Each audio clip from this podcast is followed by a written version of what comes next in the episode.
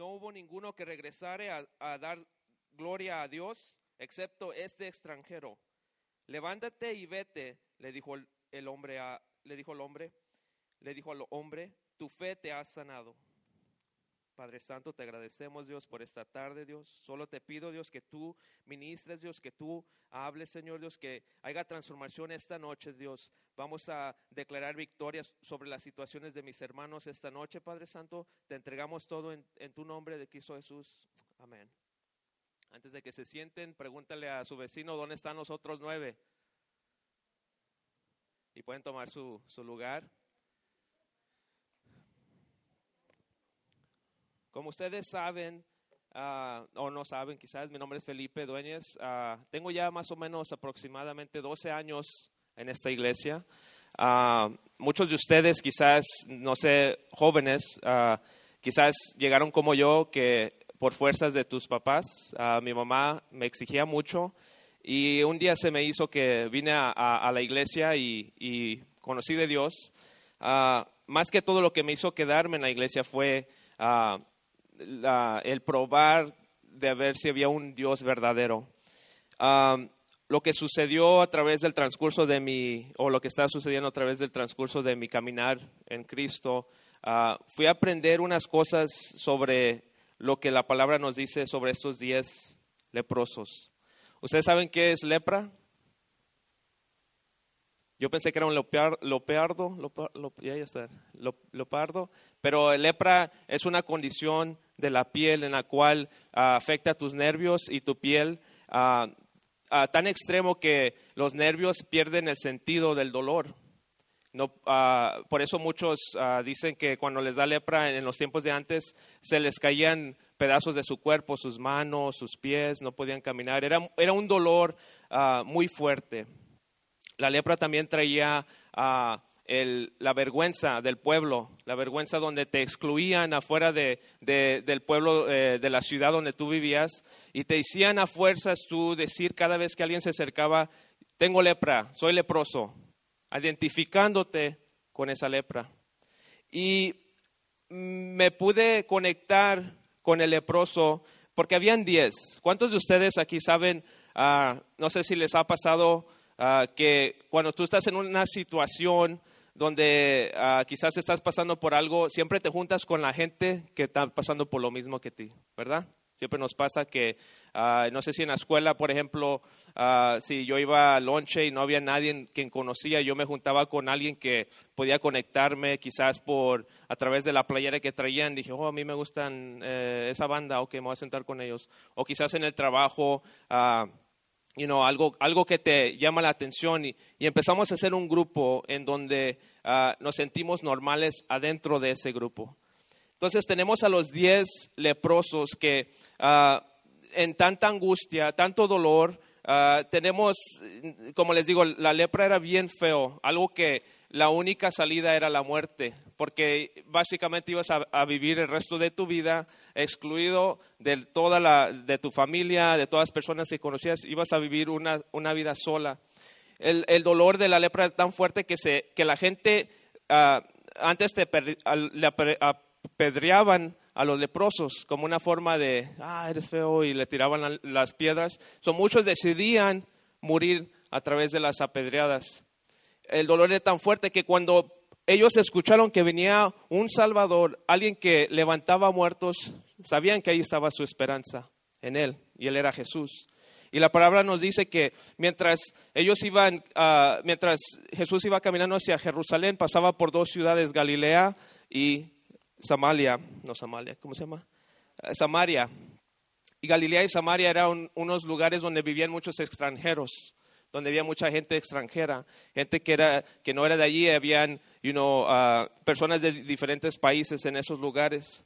La lepra es una cosa que se pasa, eh, transmite a través, como el, ¿se acuerdan el, el COVID? Todavía existe, ¿verdad? Que, que cuando tú te acercas a alguien, sale a través de, del, del, de la saliva. Tiene que, tienes que oler para entrar a tu nariz y te da la infección. La lepra igual, pero la lepra duraba más tiempo para darte los resultados de que estabas contagiado. Ah, so, muchos se contagiaban en la casa sin saber.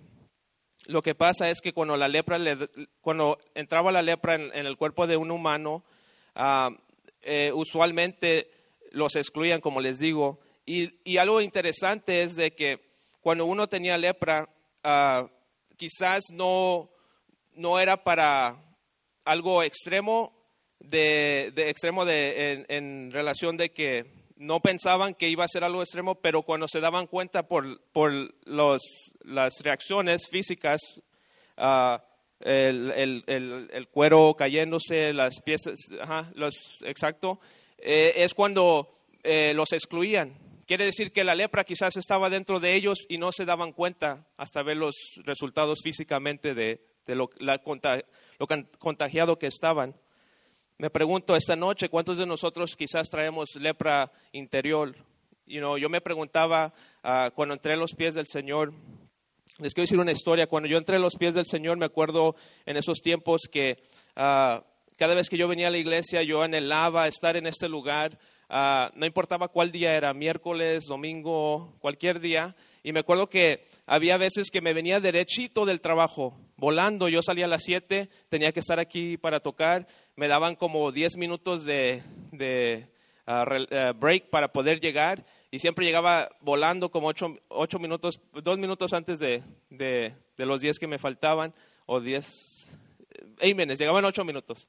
Ah, y, que era el, el, anhelo de tan fuerte que siempre quería estar en la casa del Señor, siempre quería estar sirviéndole. y lo que vemos es que a través de estos días, una de las cosas que vemos es que cuando uno trae dentro de, sí la lepra, ah, el dolor es tan fuerte que sabemos que el único lugar que podemos ir por esperanza es en el Señor. Igual yo cuando yo, llegué a los pies del Señor, yo anhelaba encontrar, tener un encuentro con Dios, ah, algo que me comprobara que Él existía porque en esos tiempos yo tenía 18 años, mi mente no estaba, tenía una mente leprosa, una mente caída donde yo no creía, yo no sabía dónde iba a ir si me moría. Uh, todo, todo eh, motivación estaba limitada porque yo no sabía lo que Dios podía hacer en mí. Y me acuerdo cuando llegué en los pies del Señor, la primera cosa que ah, me puso a prueba era en mi familia, mis papás. Eh, eh, nuestra familia estaba pasando por algo fuerte y me acuerdo que le dije al Señor, Dios, si tú eres verdadero, si tú eres un Dios verdadero, vas a hacer algo en esta situación. Me acuerdo que el Señor hizo algo en la situación. Eh, lo que yo esperaba hizo un milagro. Y me acuerdo que le agradecí tanto al Señor, igual como el leproso, por el milagro que hizo. Y yo me pregunto esta noche, ¿cuántos de nosotros no le estamos pidiendo un milagro al Señor, ¿verdad? ¿Cuántos de nosotros ahorita en este momento estamos esperando que Dios haga un milagro? Ah, ¿Cuántos de nosotros no hemos estado esperando por ese momento de que Dios libere a alguien, que, salve a mi familia, que, que, que me dé los papeles? Cualquier milagro que tú estés esperando, muchos de nosotros es lo que estamos anhelando. Pero algo que aprendí a través de los diez leprosos, eh, una de las cosas es que la obediencia, trae transformación. La obediencia trae transformación. ¿Qué quiero decir? Es que cuando Jesús le dice al leproso, ve hacia el sacerdote, ve hacia el sacerdote y dile y, para que te limpie, eh, los diez leprosos solo tuvieron que escuchar y ser obedientes a lo que el Señor les, les dijo. Ve hacia el sacerdote. ¿Qué es lo que ellos hacen? Ellos van y a través de eh, la obediencia vemos que se transforman y son limpios en el camino, en el transcurso. Hacia, no sabemos qué está pasando, nomás vemos, sabemos que ellos van hacia el camino, hacia el sacerdote. Y para los que no sabían, yo no, yo no sabía esto, los sacerdotes, ellos tenían la autoridad de poder llamarte limpio para poder regresar al pueblo. ¿Qué es lo que te, qué es lo que te quiero decir? Es que ah, en vez de nosotros buscamos ah, aprobación por, humanos, por personas, para poder regresar a la vida cotidiana. Queremos ah, quedar eh, bien con la gente, por ejemplo, y no sabiendo que lo único que le tenemos que eh, quedar bien es con el Señor. Entonces, dale un fuerte aplauso al Señor. Pero algo bien peligroso que tenemos que estar atentos es que la obediencia hay dos tipos de obediencia que podemos hacer. La obediencia ah, para ganar la gracia de Dios. Por ejemplo, yo, el pastor me dice, tienes que estar a la iglesia, tienes que, o yo hago eso porque yo pienso que haciendo cosas para el Señor me va a dar gracia. ¿Sí me entienden? ¿Sí me, voy a, entender? Pero luego está la obediencia por la gracia del Señor. ¿Qué es lo que quiero decir? Que por la gracia del Señor yo le hago caso a lo que me dice. Trae tu diezmo, Felipe, porque yo, lo que yo te he dado a ti es como un, un, ah, un ciclo. You know, todo lo que yo tengo es porque Dios ya me lo dio. No se lo estoy dando al Dios, le estoy regresando lo que Él ya me dio. Entonces, en veces nos confundimos y venimos a la iglesia pensando que estamos ah, obedeciéndole a Dios por el amor que Él nos da, pero en verdad estamos obedeciéndolo para quedar bien, para poder recibir de Él algo. Y, es la tristeza, yo lo digo por mí mismo, no, yo no estoy hablando por nadie, pero por mí mismo, que eh, cuando llegué a los pies del Señor, eh, en ese entonces que le digo que buscaba a mi familia ese milagro, uno ve el milagro que Dios hace como los otros diez, ah, ah, como los diez leprosos, pero en el transcurso de, de nuestro caminar con Dios nos damos cuenta de una cosa, de que en veces la convicción en, el caminar o la obediencia, eh, lo, que me, lo que me fascina de los diez leprosos es que uno de ellos tuvo convicción en su corazón de poder regresar y decir, no, el sacerdote en el que tengo que ir no es el sacerdote, sino es mi sacerdote que es Jesús, el que me sanó. Y es donde ahí nosotros en veces nos confundimos y creemos que venir a la iglesia es agradarle a Dios, obviamente le agrade, pero el, ¿dónde está tu corazón? Porque podemos estar aquí, pero no estar aquí. ¿Sí me entienden? Podemos estar en este lugar, pero tu corazón no está en este lugar. Y es algo que, que yo tuve que aprender bien duro, porque cuando uno quiere estar completo, el, el enemigo usa esa, esa, uh, esa cizaña para desanimarte, porque yo, yo me acuerdo que había veces que venía a la iglesia sin ganas de estar aquí ya ese amor de llegar aquí en ocho minutos, ya mejor me, nada, llego tarde, nada, no me importa, porque el amor se me había, el, fuego se me había descendido, se me había apagado. Y era porque yo no estaba, no estaba en ese ciclo con Dios, no estaba regresándole lo que Él me había dado, sino yo estaba siendo obediente a la ley del hombre y no obediente al Señor. No había transformación en mí, porque cuando hay transformación hay un, un fuego dentro de ti. Y entonces, esta noche yo solo te quiero preguntar, ¿estás, dónde, están los, ¿dónde estás tú? ¿Estás con los nueve o estás con el uno, el que vino y se regresó al Señor? Y dice, dice Jesús, dice, ¿acaso, ¿acaso no quedaron limpios los diez? Preguntó Jesús. ¿Dónde están los otros nueve?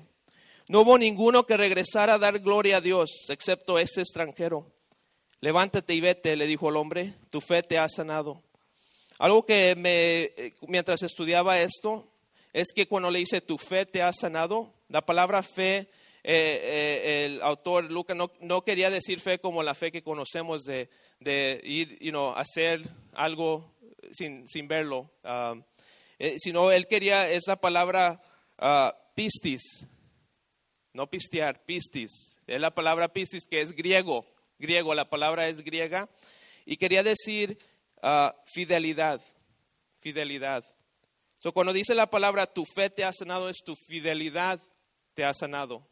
¿Qué es lo que quiere decir? Es que cuando nosotros venimos al Señor y Dios no, nos consigue ese milagro, como los diez, y empezamos a servirle a Dios porque pensamos que sirviéndole a Dios ah, nos va a traer gracia con el jefe, nos va a traer bendición uh, uh, monetaria, nos va a traer gracia eh, eh, allá en el, en el mundo y, se nos olvida que, que esas cosas no las hacemos para ganar, sino somos solamente agradecidos con darle las gracias a Dios, porque si Dios en este día parara de darme las bendiciones que Él tiene para mí, fuera suficiente para el resto de mi vida yo agradecerle a Él. Porque Solo una cosa Él tuvo que hacer, su salvación, su, salvación en mi vida es lo único que yo necesitaba. Lo demás ya eso ya es gracia de Él. Y esta noche yo solo te quiero preguntar, ¿Dónde estás tú? ¿Estás con los nueve?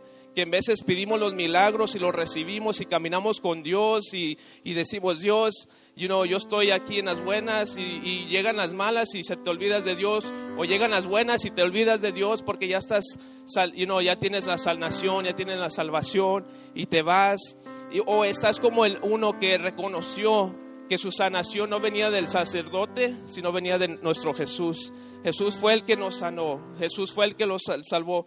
No, fue por su fe, por su fidelidad. Y nomás quiero dejarte con esto. Ustedes saben que ah, tenemos listas de oración. Ah, dicen, dicen los, los uh, commentaries, no sé cómo se dice en español, comentaristas que, que la lista de oración siempre se hace bien grande. Ahorita es cuando tú vas a una iglesia y dicen, ¿quién quiere oración? La lista usualmente está bien grande, pero los oraderos están bien chiquitos. No hay, ¿Qué quiere decir? Que muchos buscan a Dios por lo que Él puede hacer por ellos. Dios te puede sanar. Tú puedes tener fe esta noche y te puede sanar, te puede dar tu milagro que tú quieras. Pero ¿dónde está tu corazón? ¿A quién les estás dando gracias? ¿A quién le estás dando esa gratitud? Porque en veces se nos olvida que Dios nos ha dado más de lo que merecemos más de lo que, que esperábamos recibir en nuestra vida. Y esta noche quiero que te pongas de pie. Igual, igual como el